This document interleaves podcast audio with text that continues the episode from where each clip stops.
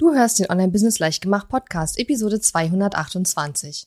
In dieser Episode stelle ich dir vier kleine, aber sehr mächtige Tools vor, die mir unglaublich viel Zeit sparen. Herzlich willkommen zu Online-Business Leichtgemacht. Mein Name ist Katharina Lewald. Ich bin die Gründerin von Launch Magie und in dieser Show zeige ich dir, wie du dir ein erfolgreiches Online-Business mit Online-Kursen aufbaust. Du möchtest digitale Produkte erstellen, launchen und verkaufen? Das braucht Zeit, doch mit meinen Strategien kommst du schneller ans Ziel.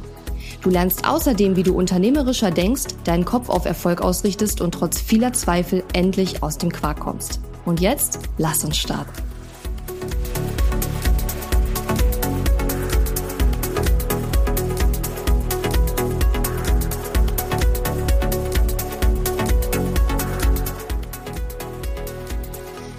Hallo und schön, dass du mir heute zuhörst. Ich bin deine Gastgeberin Katharina Lewald. Ich wollte gerade sagen, ich bin deine Katharina Lewald. das ist seltsam. Und ich habe mir überlegt, dass ich heute mal ein paar Tools mit dir teile. Das mache ich ja hin und wieder mal. Allerdings geht's heute jetzt nicht um diese riesengroßen Tools, äh, so wie unserem E-Mail-System und all die Dinge, das wir so machen. Das, äh, darüber habe ich auch, glaube ich, schon mal eine Episode gemacht. Sondern es geht um so kleine Helferlein-Tools, ja, die, ähm, über die man irgendwie oft nicht redet, aber die im Großen und Ganzen doch unglaublich viel Zeit sparen, wenn man sie hat. Und ich glaube, es ist manchmal so, dass man, dass viele nicht wissen, dass es solche Tools überhaupt gibt und deswegen teile ich die mit dir und vielleicht ist da etwas dabei, wo du sagst, oh mein Gott, ich wusste nicht, dass es sowas gibt. Ähm, cool, ich werde mir das jetzt auch besorgen. Ähm, und wenn ja, ist cool und wenn nicht, dann ja, hast du es zumindest mal gehört. Und vielleicht nutzt du diese Tools auch schon, dann ja, ist natürlich auch cool. Und wir starten einfach mal mit dem ersten Tool. Und zwar, das erste Tool heißt Snackit. Und ähm, das Tool ist Snackit. Ähm, und by the way, das äh, du kannst auch jedes andere Tool nehmen. Ne? Also ob du jetzt Snackit nimmst oder ein anderes Tool, was ähnliche Dinge tut, ist völlig wurscht. Es geht äh, darum, was das Tool tut. Dieses Tool ähm, ist auf meinem MacBook und auf meinem iMac und so weiter installiert und das macht Screenshots. Klingt jetzt vielleicht ein bisschen komisch und du denkst dir vielleicht auch so, ja gut, Screenshots kann ich jetzt ja aber auch einfach so machen mit meinem Computer. Warum brauche ich dafür ein extra Tool? Also brauchen tust du es natürlich nicht, aber wie gesagt, es geht ja um Zeit sparen.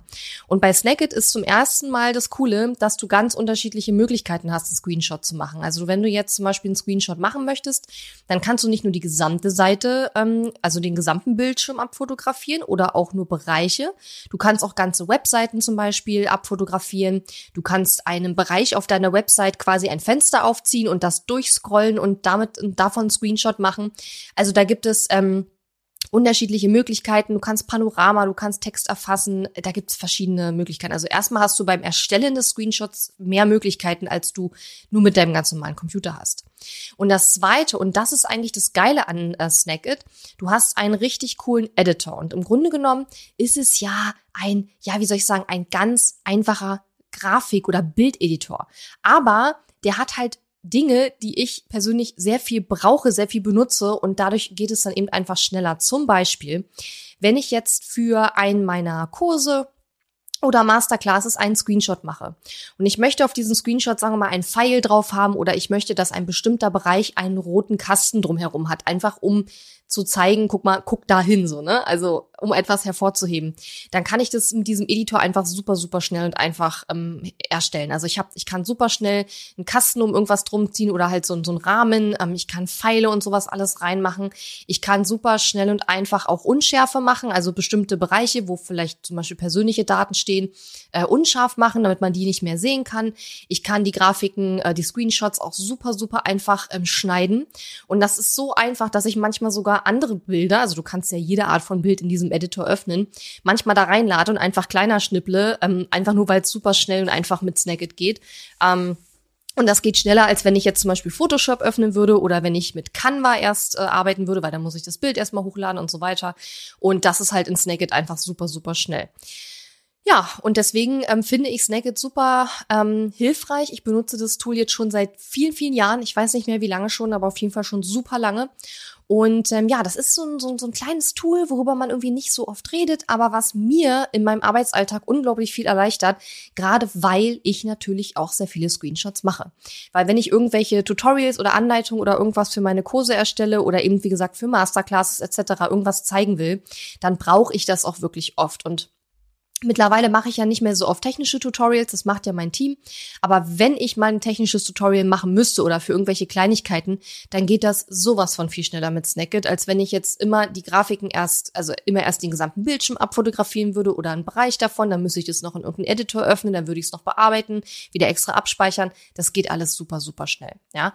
Und sicherlich kann Snackit auch noch eine ganze Menge mehr, äh, bestimmt ganz viele Dinge, die ich äh, gar nicht benutze, äh, aber ja, das, äh, ich sehe gerade, äh, man kann auch zum Beispiel Bildschirmaufnahmen als Video machen mit Snagit. Also ja, das äh, kann noch viel, viel mehr, was ich gar nicht nutze, aber für Screenshots nutze ich das sehr, sehr gerne und sehr, sehr viel. So. Dann das zweite Tool, was ich auch sehr gerne benutze und viel benutze, mittlerweile muss ich sagen, ist Loom. Loom kennst du vielleicht schon. Ähm, das ist ein Tool, womit du super schnell und einfach deinen Bildschirm abfilmen kannst. Und wie ich gerade dir über Snackit erzählt habe, ist mir gerade aufgefallen, dass man das mit Snackit auch machen kann. Das Problem ist, dass du bei Snackit, ähm, wenn du da auch ähm, äh, äh, ähm, Videos, also Bildschirmvideos machen willst, dann kannst du das nur in dieser Cloud speichern hier von, ähm, wie heißt das hier? Ähm, wie heißen denn die Fritzen, die hier Snackit gemacht haben? Camtasia, glaube ich, ne? Das gehört ja irgendwie zusammen. Äh, TechSmith, genau. Und bei TechSmith äh, die Cloud, also wenn du da zum Beispiel deinen Bildschirm abfilmst und in der Cloud wird dann das Video abgelegt, diese Cloud ist halt scheiß teuer. und deswegen äh, ja, sehe ich irgendwo nicht ein und deswegen finde ich Loom halt cooler, weil es halt ähm, ja die Cloud einfach nicht so teuer ist und Loom insgesamt doch einfach ähm, ja gefühlt noch mal leichter ist, was jetzt die Videoaufnahmen betrifft. Aber es kann durchaus sein, dass ich hier gerade ähm, zwei Tools habe, wo ich eins davon vielleicht gar nicht brauche. Das werde ich mal prüfen. Aber im Moment ist es auf jeden Fall so, dass ich sehr viel mit Loom arbeite. Und Loom ist zum Beispiel cool. Also Natürlich kannst du damit auch Online-Kursvideos aufnehmen, theoretisch. Ne? Kannst dein Bildschirm ähm, aufnehmen, wie du irgendwelche Folien durchscrollst oder wie du einfach selber auch zu sehen bist. Ja, also es muss nicht nur eine Bildschirmaufnahme sein, du kannst auch einfach deine Kamera aufnehmen und kannst damit deine Kursvideos ähm, aufnehmen. Aber was ich zum Beispiel super gerne mache, ist, dass ich Loom benutze, wenn ich meinem Team irgendwelche ähm, Aufgaben gebe, wenn ich irgendwas erkläre oder wenn wir zum Beispiel auch Prozesse dokumentieren in unserem Business, dass wir dann auch äh, Loom benutzen, um zu erklären, okay, was weiß ich, wie muss jetzt die Podcast-Episode geschnitten werden oder wie soll der Blogpost korrekt eingestellt werden und so weiter. Ähm, und das Coole ist, du machst dann dieses Video, also entweder von deinem Bildschirm oder du kannst auch dich selbst filmen oder beides, sodass du quasi unten rechts oder links zu sehen bist, wenn du deinen Bildschirm abfilmst. Und dann klickst du auf Fertig und automatisch wird das Video dann bei Loom quasi hochgeladen. Und du bekommst einen Link und diesen Link teilst du mit wem auch immer, der das Video sehen soll. Also die Videos sind automatisch nur für dich zu sehen, außer mit die Person, mit denen du den Link teilst, die sehen das Video dann eben auch. Ich habe das zum Beispiel auch schon genutzt, um einfach äh, so eine Art äh, Sales, äh, wie soll ich sagen, Präsentation zu machen. Also ich habe quasi einen Google Doc gemacht, da habe ich einfach mein Programm erklärt, was ich da anbiete, was ich da verkaufe, habe mit Loom einfach nur ein Video aufgenommen, habe das bisschen erklärt und habe damit verkauft. Also das habe ich auch schon gemacht. Also super unperfekt und super easy. Aber letzten Endes tut Loom nichts anderes, als Bildschirmaufnahmen zu machen, beziehungsweise ähm, dich aufzunehmen und das hochzuladen und dir einen Link zu geben, den du wieder mit jemandem teilen kannst. Und das Coole ist einfach, es geht unglaublich schnell. Und wie gesagt, es gibt auch ähnliche Tools, die können dasselbe. Es geht jetzt nicht um Loom im Speziellen. Es geht darum, dass es mir meinen Arbeitsalltag unheimlich erleichtert, dass ich ein Tool habe, womit ich schnell mal ein Video aufnehmen kann. Das wird sofort hochgeladen. Ich kann den Link teilen. Das dauert wenige Sekunden teilweise nur. Und ähm, das ist einfach in meinem Arbeitsalltag unglaublich ähm, wichtig und unglaublich zeitsparend.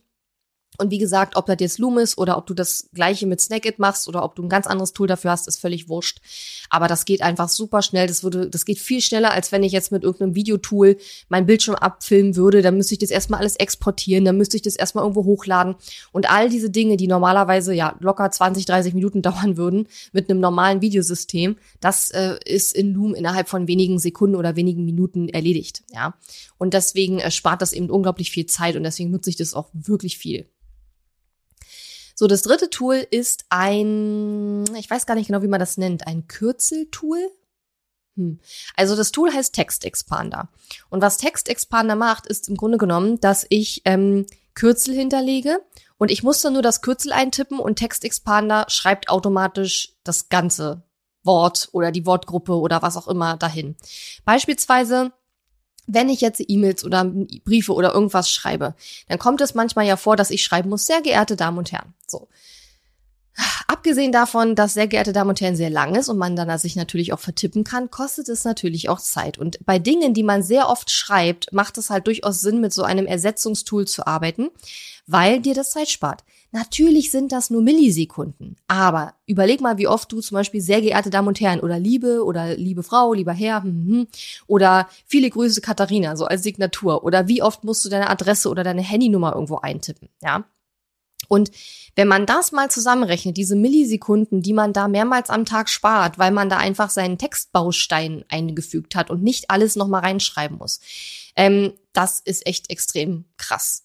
Ähm, was ich zum Beispiel auch mache, ist, ich habe ja Launchmagie ähm, sichern lassen. Also der Begriff Launchmagie ist gehört mir. Ich habe das markenrechtlich sichern lassen. Deswegen ist hinter Launchmagie immer dieses kleine äh, Symbol dahinter, dieses, äh, wie heißt das, äh, dieses kleine R in so einem Kreis, ne? Weil das halt zeigt halt, dass Launchmagie quasi gesichert ist. Und ähm, ich habe keinen Bock jedes Mal rauszusuchen, wie man dieses komische Sonderzeichen macht, ja.